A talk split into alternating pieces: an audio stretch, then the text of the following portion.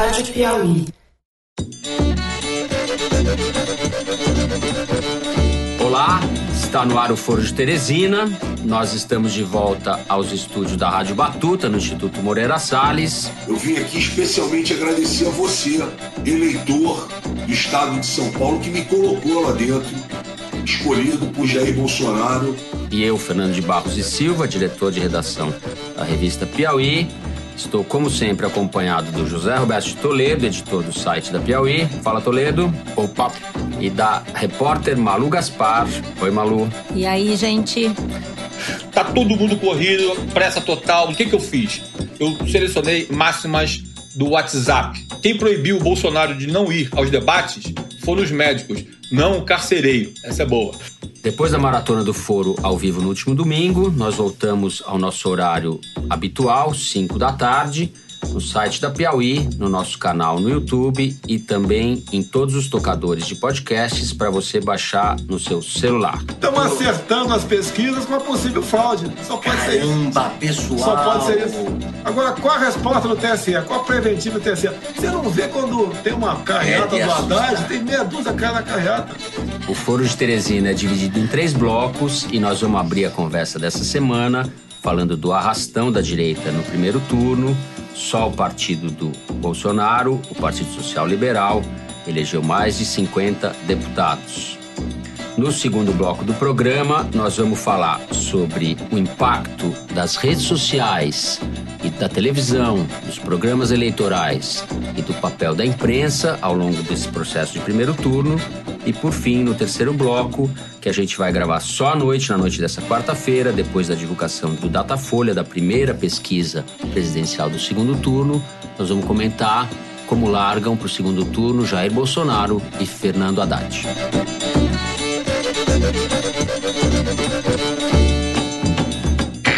A eleição do último domingo pegou todo mundo de surpresa. Houve uma enxurrada de votos na direita ou na extrema-direita, como se queira chamar, acho que as duas coisas misturadas. Houve um arrastão. Só o partido do Bolsonaro, o PSL, tem oito deputados. Agora elegeu 52, esse número tende a aumentar. Nós tivemos fenômenos surpreendentes no Rio de Janeiro, como a votação do candidato Wilson Witzel, do PSC, apoiado pela família Bolsonaro, a votação do Romeu Zema, do Partido Novo em Minas Gerais, que se credenciou em primeiro lugar para disputar com a Anastasia o governo, foi uma surpresa enorme para todo mundo, e a votação do Dória, que é um tucano, mas que está totalmente atrelado ao Bolsonaro, que também sai na frente do Márcio França em São Paulo, embora a situação para ele não esteja tão tranquila. Toledo, vamos começar conversando um pouco, fazendo um balanço do Congresso, da Câmara especificamente, do que aconteceu no último domingo? Primeiro eu queria dar crédito para o Jairo Nicolau, pesquisador Jairo Nicolau, que no programa do Foro Teresina ao vivo já tinha alertado para o caráter histórico dessa eleição. E ele escreveu um artigo ainda melhor no site Observatório das Eleições ontem, terça-feira, que no qual ele salienta uma coisa que de fato é muito importante, que mais do que o PSL, Partido do Bolsonaro, ter eleito 52 deputados, que significa a segunda maior bancada da Câmara, atrás apenas da do PT com 56, foi o fato de que o PSL recebeu a maior votação para deputado entre todos os partidos. Muito impressionante. 11,3% e o PT, que, que elegeu uma bancada, teve só 10,4%. Isso, por que, que isso é impressionante? Porque nunca antes na história desse país, um partido que foi refundado faz seis meses, porque é isso que aconteceu, o PSL recebeu a adesão do Bolsonaro faz menos, faz seis meses, exatamente seis meses, e, portanto, mudou completamente do que era.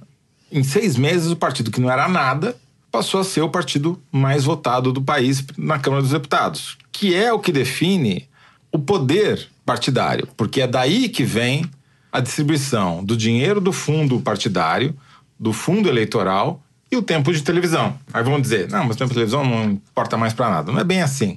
Ele foi muito menos importante nessa eleição, mas eu duvido que vai ter gente abrindo mão do tempo de televisão na próxima eleição. Então, o que, que aconteceu nessa votação para a Câmara? Uma mudança radical. Pela primeira vez, você tem dois partidos concentrando a maior parte. Maior parte, quando você divide em várias partes, né? Não a maioria. Dos votos, que são o PSL com esses 11,3 e o PT com 10,4. Depois vem um bloco de nove partidos que tiveram uma votação média, intermediária, digamos assim, e que vão tendem a sobreviver, né?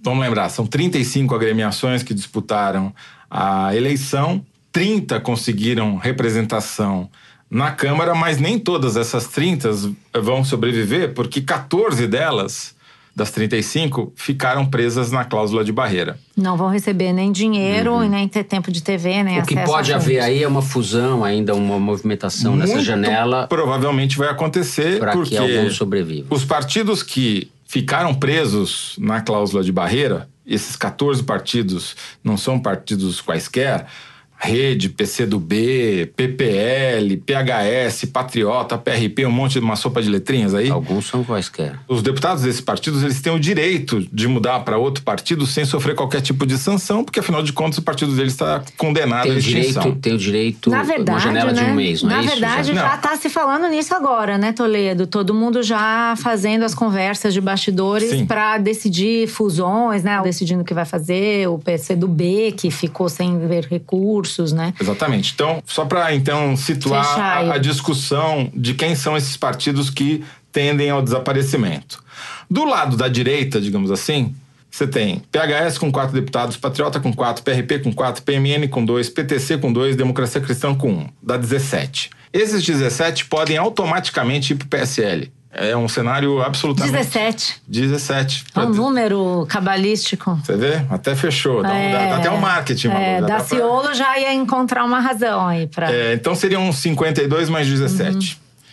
Isso de um lado. Do outro lado, Rede, PCdoB e PPL também foram barrados e devem procurar fusões com partidos de esquerda, talvez. Não né? necessariamente o mesmo, né? Não, a Rede, por exemplo, está falando é. com o PV, PCdoB é mais próximo do PT, mas não sei se vai para lá. E o PPL é um deputado só, não vai fazer nenhuma diferença. Bom, aí sobram esses nove partidos do meio que vão dar maioria ao futuro governo, seja ele qual for, né, do PT ou do PSL, que eu acho mais provável, que tiveram entre 4,7%, vamos arredondar, 5% e 6% dos votos. Tem nove partidos nessa faixa com uma votação muito parecida, que são PSDB ou PDT, passando por PSD, PP, MDB, PSB, PR, PRB e DEM. Que sopa de Ou letrinhas. seja, e abaixo deles os 10 nanicos que também sobreviveram, porque não ficaram na cláusula de barreira, e que também correm sério risco de serem absorvidos por partidos maiores. Nesse grupo tem do PSOL ao PPS, passando pelo Novo, Podemos, PROS, PTB, Solidariedade, Avante, PSC e PV. Então, o que eu quero dizer com isso, desculpem os ouvintes, é que a tendência mais provável, em caso de vitória de Jair Bolsonaro, é que você tenha a formação de um grande partido de direita no Brasil, capitaneado pelo PSL. Então agora eu vou contar uma coisa que eu já fiquei sabendo de ontem para hoje. Na verdade, a formação desse grande partido já começou. Quando o nosso Parou. ouvinte estiver ouvindo isso, provavelmente ele vai estar olhando nas manchetes a notícia de que o PSL desencadeou uma operação para atrair outros deputados e parlamentares, porque vai ter uma reunião à tarde num hotel na Barra da Tijuca de toda a bancada eleita pelo PSL, que vai ser orientada justamente a fazer isso, atrair novas pessoas, falar com as pessoas que já estão procurando o PSL de segunda-feira para hoje. Já tem gente procurando deputados do PSL na Assembleia, vereadores do PSL. Aqui no Rio esse fenômeno está saindo forte por causa da votação do Wilson Witzel e também na Câmara. Então a tendência do PSL crescer é muito grande. Já que para o segundo turno eles querem já garantir que o Bolsonaro seja eleito com a maior bancada da Câmara dos Deputados. Não me parece que vai ser uma missão muito difícil, porque tá todo mundo já querendo pular no barco de quem tá ganhando a eleição, né? A gente teve um fenômeno aí de encolhimento de alguns partidos, e especialmente do PSDB, que perdeu 20 deputados, né? Tinha 49, agora elegeu 29. Perdeu senadores também. O PSDB que foi o avalista moral, digamos, uma espécie de deu respaldo político e moral para o impeachment. Achou que ia se beneficiar de alguma maneira, assim como o PMDB, que exerce a presidência até hoje, são partidos que são os dois grandes derrotados dessa eleição. O PSDB, principalmente, porque eu acho que era um dos polos que organizou a política brasileira desde o Real e como oposição ao PT, no governo primeiro, depois como oposição ao PT. O Marcos Nobre também no nosso foro de domingo ao vivo, com o professor de filosofia Marcos Nobre, colunista da Piauí, falou que acabou o que ele chamou de República do Real, né? A gente está vivendo um quadro completamente novo. Esse partido que elegeu mais de 50 deputados é um partido do Bolsonaro, né? Não existe esse partido. Poderia ser o PSC, poderia ser o PRO, sei lá, poderia ser qualquer um. Sim. É, não, não importa, esse partido não existia. E Podia agora, como disse Bolsonaro. Toledo, ele tende a ser um mega partido de direita, de extrema direita e direita ao mesmo tempo. A gente não sabe como é que a coisa vai se configurar. É claro que tudo depende da vitória ou derrota do Bolsonaro para que esse partido dê de fato as cartas na política brasileira. Só para terminar essa análise, que é um fator do qual a gente não falou no domingo e que a gente está deixando de falar agora, mas que eu acho que a gente não deveria esquecer, que é o fator Lava Jato, né? Boa parte dos deputados e senadores que não se elegeram são pessoas que apareceram na Lava Jato. E o próprio Bolsonaro não deixa de ter sido beneficiado. Ele foi beneficiado pelas denúncias da Lava Jato. Sem dúvida. E eu peguei aqui um dado que a BBC levantou: 30 políticos derrotados nas urnas que estão envolvidos na Lava Jato. Isso porque eles não contaram aqueles que já tiveram os inquéritos arquivados e tudo. São só os que estão sendo investigados hoje. Isso inclui alguns do PSDB, alguns do PP, vários do, PM, do MDB, né? Eu já ia falando PMDB. Eu acho que também os números que mostram a renovação, que é muito grande, uma renovação recorde, tanto na Câmara quanto no Senado, levam a gente a concluir que isso também é um efeito da Lava Jato nas eleições. Sim, né? Renovação que não significa que as coisas vão melhorar. Mas as pessoas Você teve uma tiraram do implosão, poder, uma implosão do sistema político e a emergência de lideranças ligadas às manifestações contra o impeachment e Sim. beneficiadas por E que tem, então, Kataguiri, impulsionadas pela Lava Jato, eh, né? O efeito Lava essa Jato. Joyce Mas- Hasselman, Alexandre Frota. Só lembrando que essa decisão ela nunca é motivada por apenas uma razão. Lógico, né?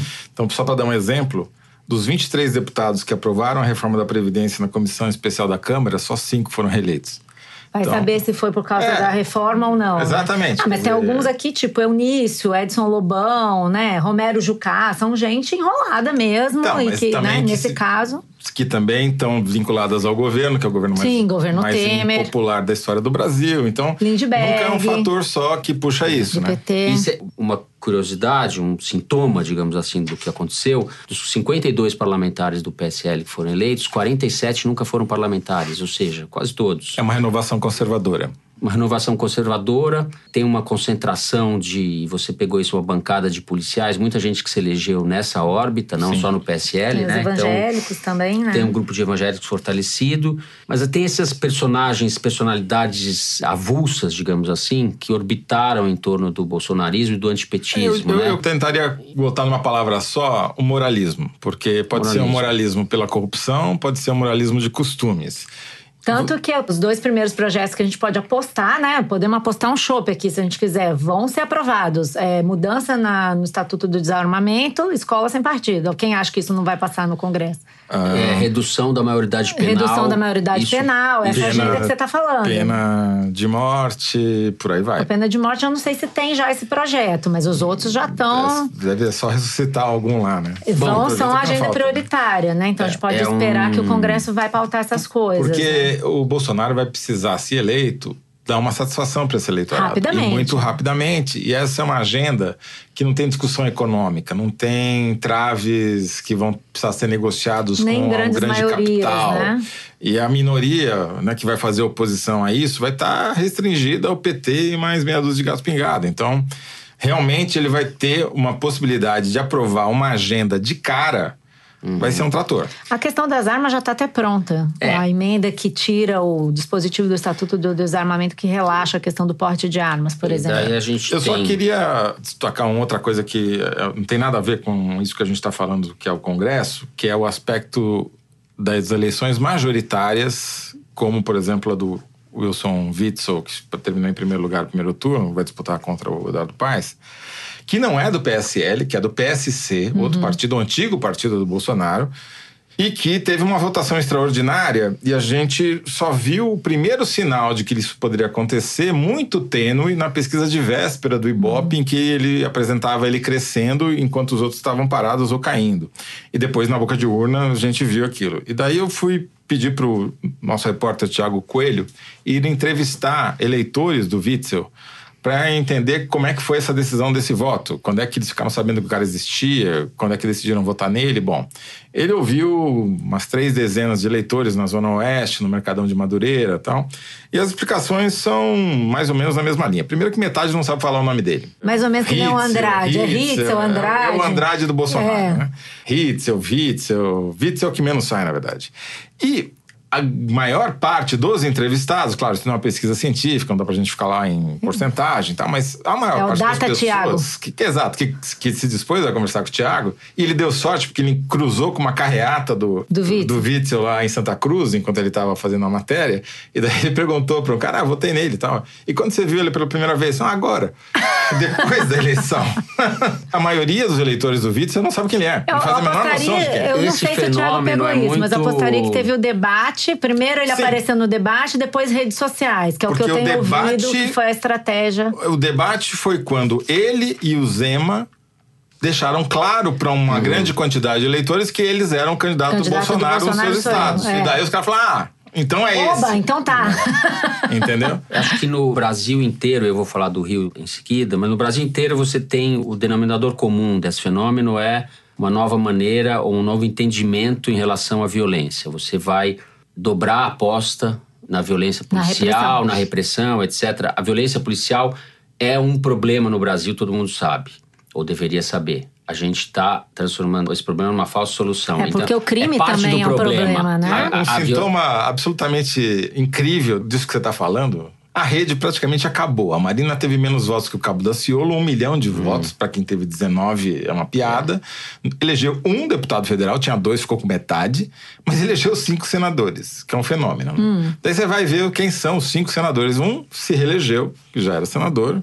E daí, dos outros quatro novos, são três militares ou policiais. Quer dizer, é uma coisa que não tem um perfil tradicional que você poderia se esperar da rede, né? É, mas aqui não me parece que seja uma agenda de violência policial, é uma agenda de segurança. E a de única proposta de, concreta. De direita, o Witzel, por exemplo, É. eu estava vendo o programa de governo dele. Ele promete extinguir a Secretaria de Isso, Segurança Pública para ser ele o chefe da polícia. Ele não, né? A polícia vai Promete ser chefe de si mesmo. criar né? uma universidade da polícia, prever um plano habitacional para as favelas com infraestrutura que facilite a ação da polícia, ou seja, abra para entrar Espero que caveirão, facilite a circulação das pessoas também. É, quer Porque criar nas supostamente é escolas- isso que você serve a Que é a circulação das organização de favelas. pessoas vivas. criar É. escolas militares em parceria com as Forças Armadas, implantar como disciplina obrigatória a disciplina Constituição e Cidadania no ensino médio, que a gente já sabe o que vem por aí, implantar uma coisa que ele chama de teste de honestidade para servidores públicos. Ou É, seja, o uma cabeça, ele tá tem esse falando perfil, isso. uma fisionomia de Homer Simpson, mas ele é uma mistura de Homer Simpson com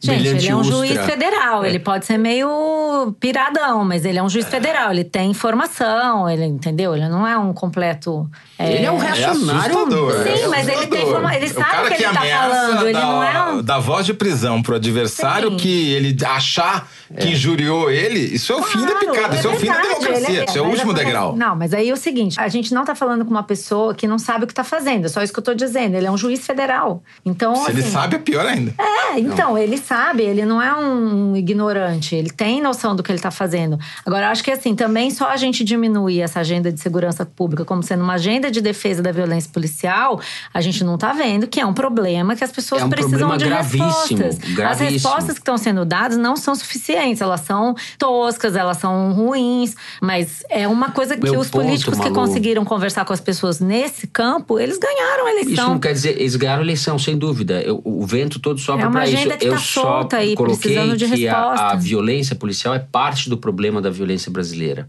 Com certeza, E nós você, sabemos disso, é, mas a gente, o crime liberar também é. a polícia a própria sanha, passar a condecorar assassinato em vai favela, ficar etc. sem supervisão etc. civil. Não é o melhor caminho. Quer dizer, é o caminho Não, da tragédia. nós até já é é falamos melhor sobre caminho. isso, né? Eu só acho que Agora, a interpretar a esquerda coisa e as dessa forças forma. progressistas não souberam responder, não souberam perceber essa demanda, perceber a gravidade do problema e o discurso de respeito aos direitos humanos, de uma polícia que esteja conectada a uma ideia de ação do Estado mais inclusiva, etc, etc, isso tudo fracassou. É só um discurso. Os governos de esquerda não souberam resolver esse problema. E aí deixaram esse vácuo. Entendeu? As pessoas querem respostas. Que a resposta Bom, seja violência policial é a, viol... é a resposta da indo- direita. É, estamos Essa é sempre a resposta da direita. pro maravilhoso mundo do bolsonarismo. Salve-se quem puder. Bom, no próximo bloco, nós vamos falar sobre o impacto das redes sociais nas eleições deste ano.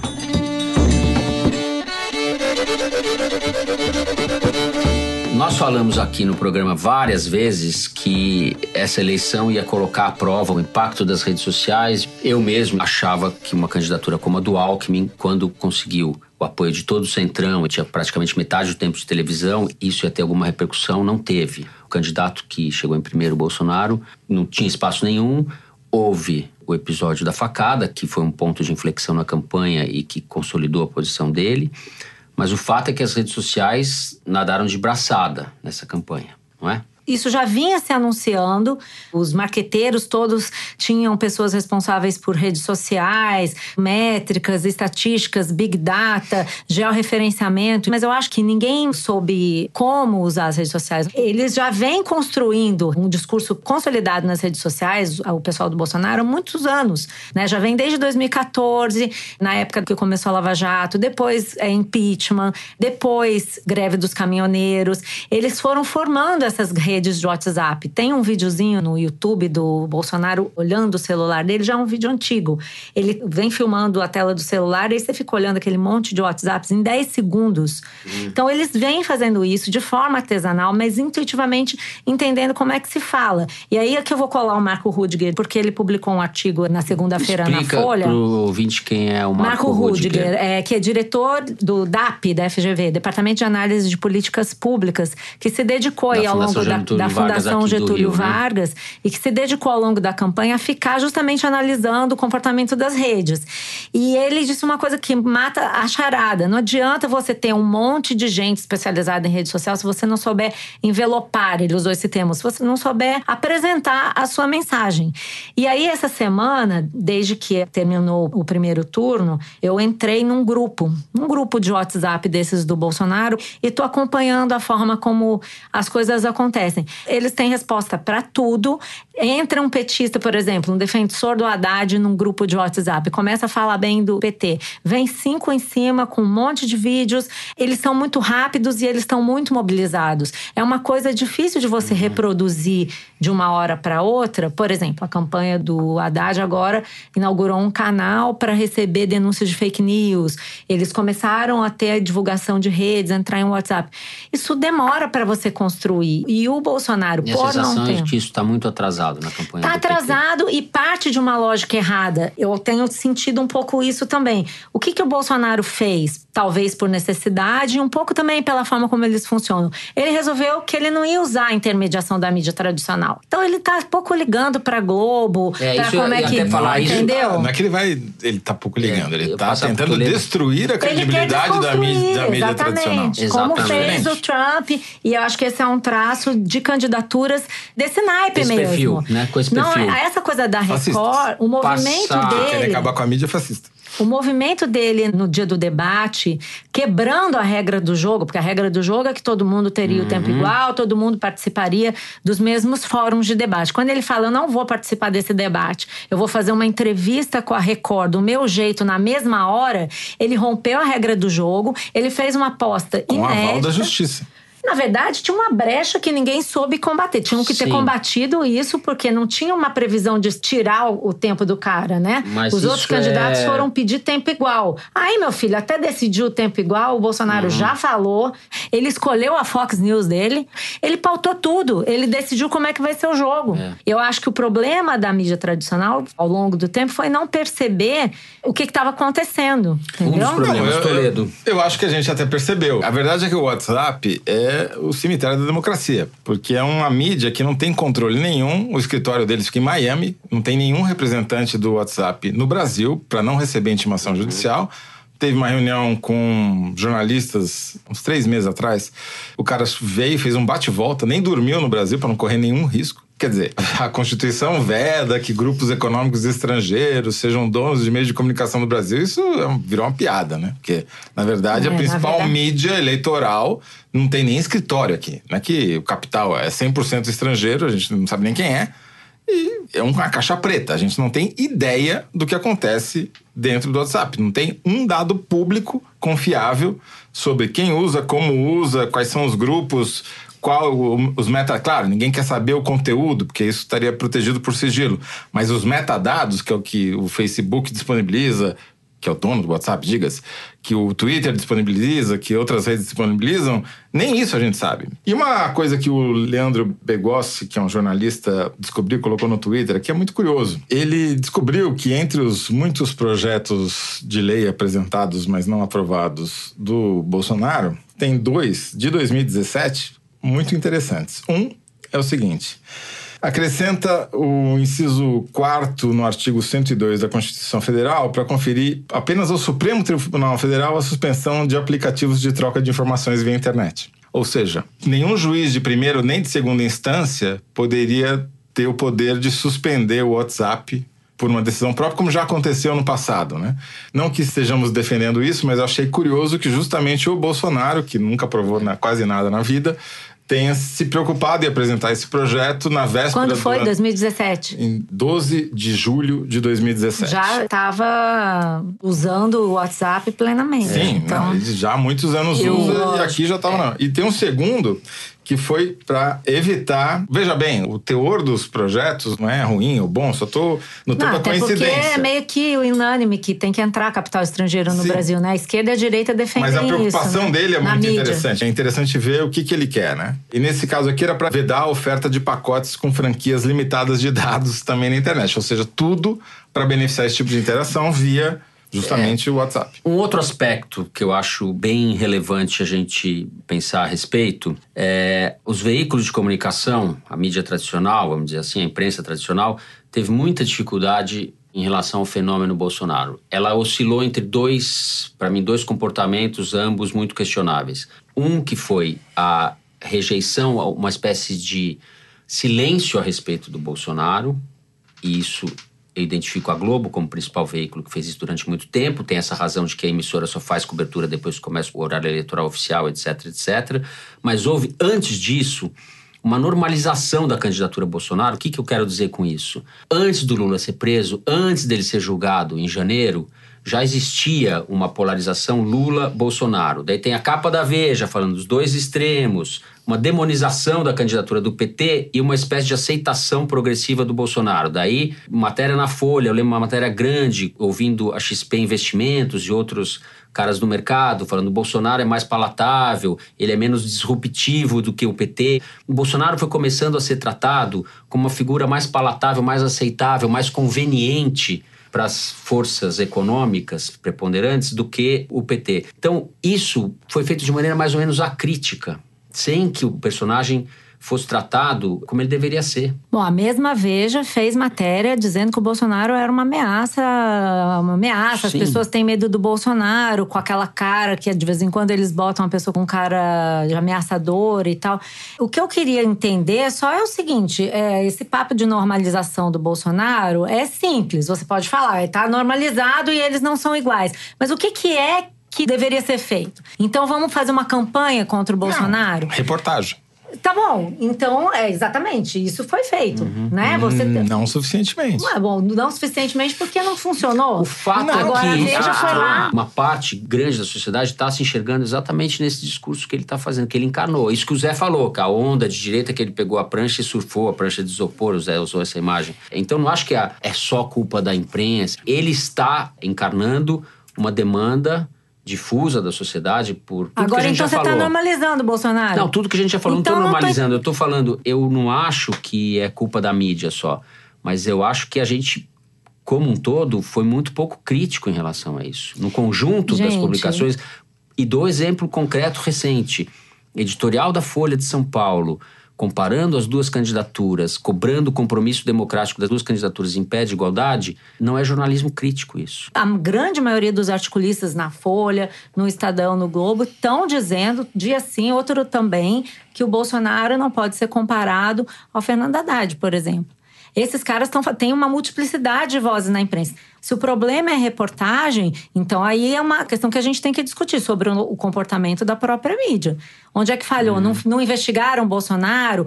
Subestimaram Bolsonaro? Talvez. A gente estava conversando antes de vir para cá, você viu conversando Não, a no Folha, telefone. Antes da sua matéria, antes do seu excelente perfil do Paulo Guedes, a Folha tinha feito a melhor matéria, acho, a respeito do Bolsonaro durante a campanha, que foi a evolução patrimonial, que foi não, a matéria da Camila Matoso. Bolsonaro. É, Eu não tô existe que não uma dificuldade isso. de cobrir. Mas, por exemplo, a gente não sabe quem é o entorno do Bolsonaro. Quer dizer, a gente até desconfia, mas a gente conhece muito pouco quem são as pessoas que mandam na campanha do Bolsonaro. Né? O Bibiano, que é o presidente do PSL, se tornou presidente do PSL há seis meses, é um ilustre desconhecido para a maioria das pessoas, porque a público não foi informado para elas Alguns de quem jornais se trata. e revistas Uhum. fizeram o perfil do Bibiano. Eu, eu tenho a impressão de que vai acontecer com o Bolsonaro uma coisa parecida com o que aconteceu com o Fernando Collor. Não sei se você lembra A gente desse vai descobrir, eu lembro, Vamos eu descobrir, é. Depois. Por quê? Porque quando ele era o caçador de Marajás. Que, aliás, todo o mundo Bolsonaro está tentando que se está tornar, dizendo usou a que mesma vai ser o frase. caçador de Marajás, ele era o caçador de Marajás. Todo mundo mostrando como é que ele fez para caçar os Marajás. Qual é a exceção da Folha? De repente, aparece aquele monte de gente no Palácio do Planalto, naquele bolo de noiva, que era o lugar onde ficava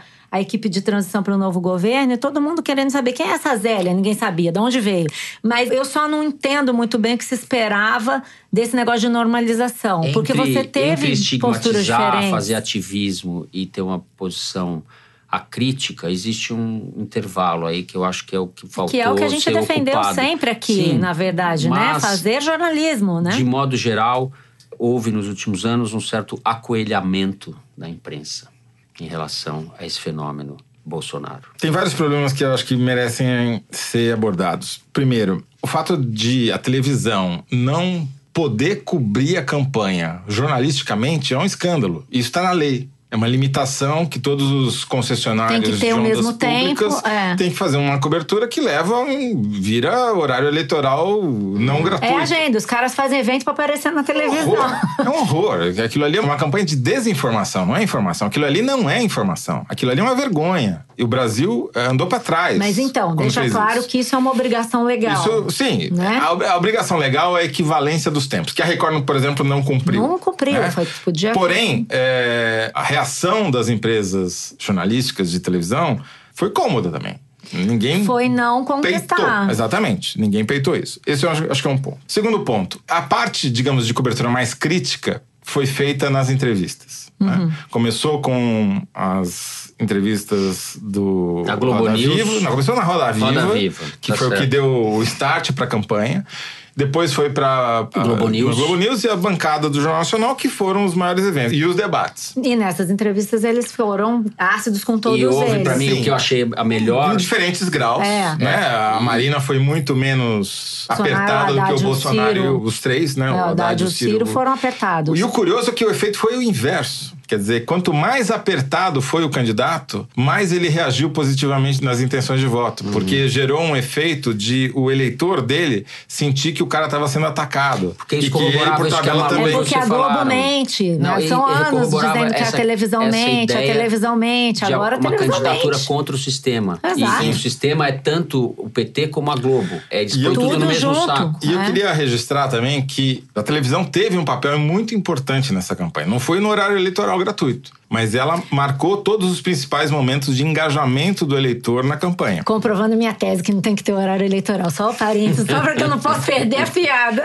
Só para terminar, terminar. só para terminar, eu queria só registrar que a Abrage, a Associação Brasileira de Jornalismo Investigativo, que é uma entidade da qual a Malu é diretora, soltou uma nota essa semana em solidariedade à Miriam Leitão, que está sofrendo uma campanha de difamação e injúria nas mídias sociais que eu nunca vi contra nenhum horrível, jornalista. horrível, horroroso. É uma coisa assim escandalosa e é só pelo pessoal do Bolsonaro. Porque acha que por causa de um comentário que ela fez, dizendo exatamente o que você falou hoje, que Tá são vendo? duas Não normalizou diferentes, o Bolsonaro, hein? é, ou seja, que o PT sempre fez o jogo democrático, diferentemente do Bolsonaro que apoiou a ditadura, começaram a plantar notícia falsa no WhatsApp, a partir daí migrou ela, para as teria outras mídias sido, sociais. que ela teria sido presa porque ela é assaltante. Que ela assaltou o banco, que ela Uma foi coisa presa que por nunca negócio, que é tudo aconteceu, mentira. né? Ela, Vamos ela deixar foi claro. presa grávida e torturada. É isso que aconteceu. E, no entanto, a versão predominante para os eleitores do Bolsonaro é que a menina então é uma assaltante de banco, Assaltante de que banco. nunca foi. É, bom, isso é bastante preocupante, para dizer o mínimo. Assim terminamos o segundo bloco do programa. Vamos agora discutir Datafolha, Bolsonaro versus Haddad.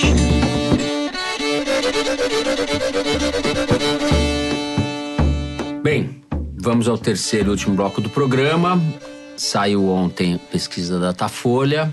Ela dá 58% dos votos válidos para Bolsonaro, 42% dos votos válidos para o Haddad, uma diferença de 16 pontos. Confirmando o favoritismo do Bolsonaro, né, Toledo?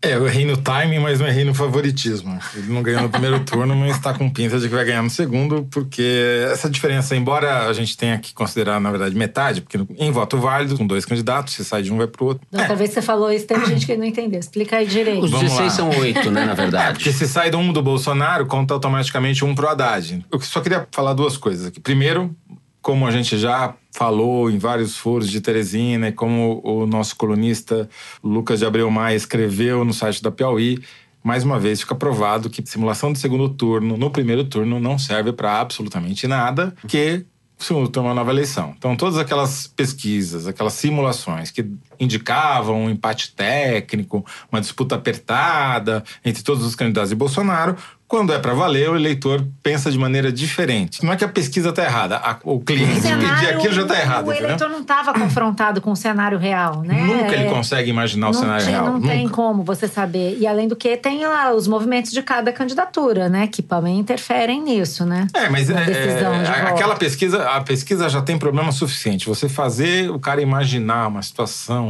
uma hipotética que tem N cenários é péssimo. Não- metodologicamente é ruim, não funciona, entendeu? É, Que- agora uma vantagem automática, né? Muito grande, né? Difícil de reverter, né? O antipetismo, como a gente já suspeitava, é maior do que o petismo nessa circunstância. Isso explica em grande parte, não explica totalmente o conservadorismo, porque o conservadorismo tem raízes mais profundas, no militarismo. Mas é um dos componentes no momento, Mas né? é o nem maior que o antipetismo. petismo, né? Maior do que o apelo que o Haddad possa. Porque Essa altura não do- só petistas agora estão com ele em votos totais, não votos válidos. Você falou 40. antes, o Bolsonaro cresceu sete pontos em relação ao que ele obteve no primeiro turno e o Haddad nove, né? Sim. Mas são os votos da esquerda. Mas são os votos né? válidos Dos outros é que, candidatos que valem. da esquerda. Eu só queria, para situar o ouvinte, nas últimas quatro eleições presidenciais, arredondando os números, o Lula em 2002 ganhou por 61 a 39 do Serra, 61 a 39 do Alckmin também. As duas eleições da Dilma, ela ganhou em 2010 56 a 44, 12 pontos contra o Serra. E contra o Aécio foi bastante apertado, a outra eleição foi 51,6 e 48,3 do Aécio. Agora a gente deve ter PSDB fora, pela primeira vez desde a eleição de 94, do segundo turno. Em 94, 98, Fernando Henrique ganhou no primeiro turno. A gente vai ter provavelmente uma diferença elástica a favor do Bolsonaro, a não ser que surja alguma coisa que eu não estou conseguindo enxergar no horizonte. O que você acha, Malu? É, acho que dessa vez não vai ter cisne negro, hein, Toledo? Tá? Teria que ser um, um monte de cisne negro, não só apenas um, né? É, teria, que ter- é, teria que ser um um, lago bando. inteiro de cisnes negros, né? O Toledo falou em antipetismo. Agora, parece, pelos movimentos dos últimos dias, que só agora o PT aceitou a ideia do antipetismo, porque eles começaram a trocar o material de campanha que era predominantemente vermelho para verde e amarelo. O Lula falou essa semana que o Haddad não precisa mais ir lá. Veja bem, não é que o Haddad não vai mais lá para fazer campanha. O Lula dispensou ele de lá. Eles têm muita resistência a aceitar o antipetismo como um fator preponderante nessa eleição. Eu acho que agora é tarde, aparentemente, vamos ver como é que a coisa vai se comportar, mas eu acho que foi o elemento que fez muita diferença e continua fazendo. Falei agora há pouco dos grupos em que eu entrei aqui nos grupos de WhatsApp, uhum. eu tenho conversado com as pessoas no Data Malu, nas ruas aí. Eu, o que eu mais ouço é: Bolsonaro pode não ser o melhor candidato, mas no PT eu não voto. Outro dia eu ouvi uma pessoa muito qualificada que me falou: eu voto num cachorro, mas não voto no PT. Então, esse sentimento Ele não. o Bolsonaro de cachorro? Praticamente. É uma pessoa que não está é. nada feliz, mas vai votar. Agora, porque o antipetismo tá mandando nessa eleição. Aí a aposta do Lula, né? Tudo vai rodar em torno é, dele. Ele fez uma aposta essa, no início do, do, da eleição. Essa onda, porque existe uma onda de direita que encarou no Bolsonaro eu não vejo por onde ele vai conseguir, ele, Haddad, vai conseguir reverter essa onda. Tentou, por outro lado, né, a ressalva que o Toledo né? fez, né? o Toledo falou, talvez você possa falar mais disso, Zé. Essa primeira pesquisa de segundo turno ainda está contaminada pelo Sim. efeito do primeiro turno, né? Na semana que vem a gente vai ter uma situação mais, digamos, consolidada da tendência. Por incrível que possa parecer para quem consome notícia como nós consumimos, e aí estou incluindo não só nós três, mas os nossos ouvintes, tem muita gente que não sabe que tem um segundo turno.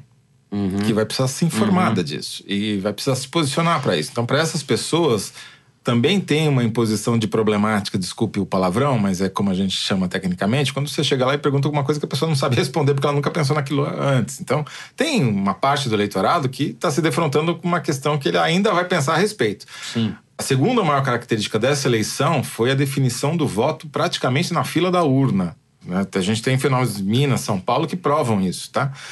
A pesquisa que vai dar a confirmação da, do tamanho da divisão, do gap, que o Haddad teria que superar. Tirar, superar, né? A ponte que ele vai ter que cruzar, eu acho que é a pesquisa do dia 15 do Ibope, porque ela vai ter um cenário que já vai ter voltado a propaganda eleitoral. Dizer, já passou uma semana da eleição. É, já vai começar a ser bombardeado de novo com propaganda. O cara fala, puta, não acabou, vou ter que pensar nisso de novo. Então, eu acho que é um dado que vai ser relevante a gente olhar. Eu só queria destacar duas coisas aqui. Primeiro, o resultado da Datafolha, ele confirma o que um estudo do Ibope já tinha feito no primeiro turno, mostrando que o principal chaveamento de decisão de voto é regional. Por quê? O que está mostrando essa pesquisa e as urnas do primeiro turno já tinham mostrado. No Nordeste, o Haddad ganha, em todas as outras regiões ele perde. Então você tem uma divisão que não se repete em nenhum outro segmento. Mas e as mulheres? Bom, nas mulheres, no segundo turno, está dando 42% para o Bolsonaro, 39% para o Haddad entre as mulheres. Está dentro da margem de erro, mas indica que ele tem uma pequena margem em favor dele, no caso o Bolsonaro, contrariando aquela imagem que foi muito veiculada no primeiro turno de que a maioria das mulheres eram contra o Bolsonaro. Na verdade, mas ele é tá mais bem... votado entre os homens, certo? Sim, é incomparável, é 57% contra 33% no uhum. eleitorado masculino em favor do isso nos votos totais, né? Do Bolsonaro em comparação a Haddad. Mas só para dizer então que embora tenha esse gap enorme, o maior diferença é regional.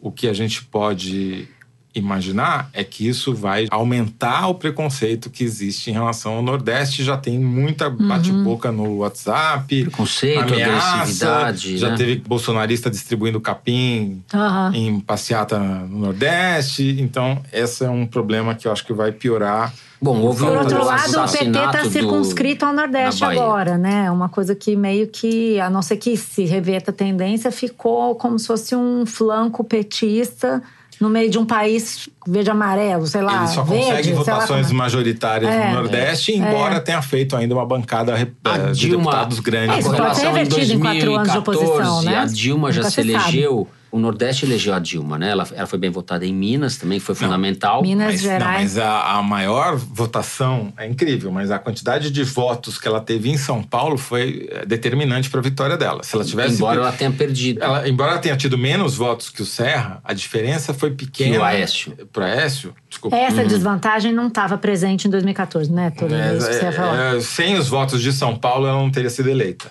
Dessa é, vez, esses votos não estão para Haddad. Não, esses votos sumiram. Derreteram, desapareceram no ar. Bom, tudo indica que teremos o bolsonarismo no Brasil. É, e mudou o chaveamento. Se até hoje, até o primeiro turno, era PT versus anti-PT, agora é PT versus PSL. Agora a gente tem um nome para o antipetismo. Sim, e essa, por exemplo, a gente já falou dessa reunião que vai haver agora de deputados do PSL. Estão chamando pessoas, por exemplo, Janaína Pascoal. Janaína Pascoal teve uma super votação no Sudeste. Janaína vai para o Nordeste fazer campanha para o Bolsonaro. Nordestinos que foram eleitos pelo PSL em São Paulo vão para o Nordeste também. O Eduardo Bolsonaro. Toda essa gente vai se distribuir pelo território nacional para ir para os lugares onde eles acham que o Bolsonaro precisa crescer. É melhor ir a Janaína do que alguém distribuindo capim. né? É, Bom, melhor, né? É, acho que a ficha mal começou a cair, muita coisa mudou no Brasil, muita coisa vai mudar a partir de 1 de janeiro. Em que direção, ao longo do programa, acho que nós já apontamos um pouco.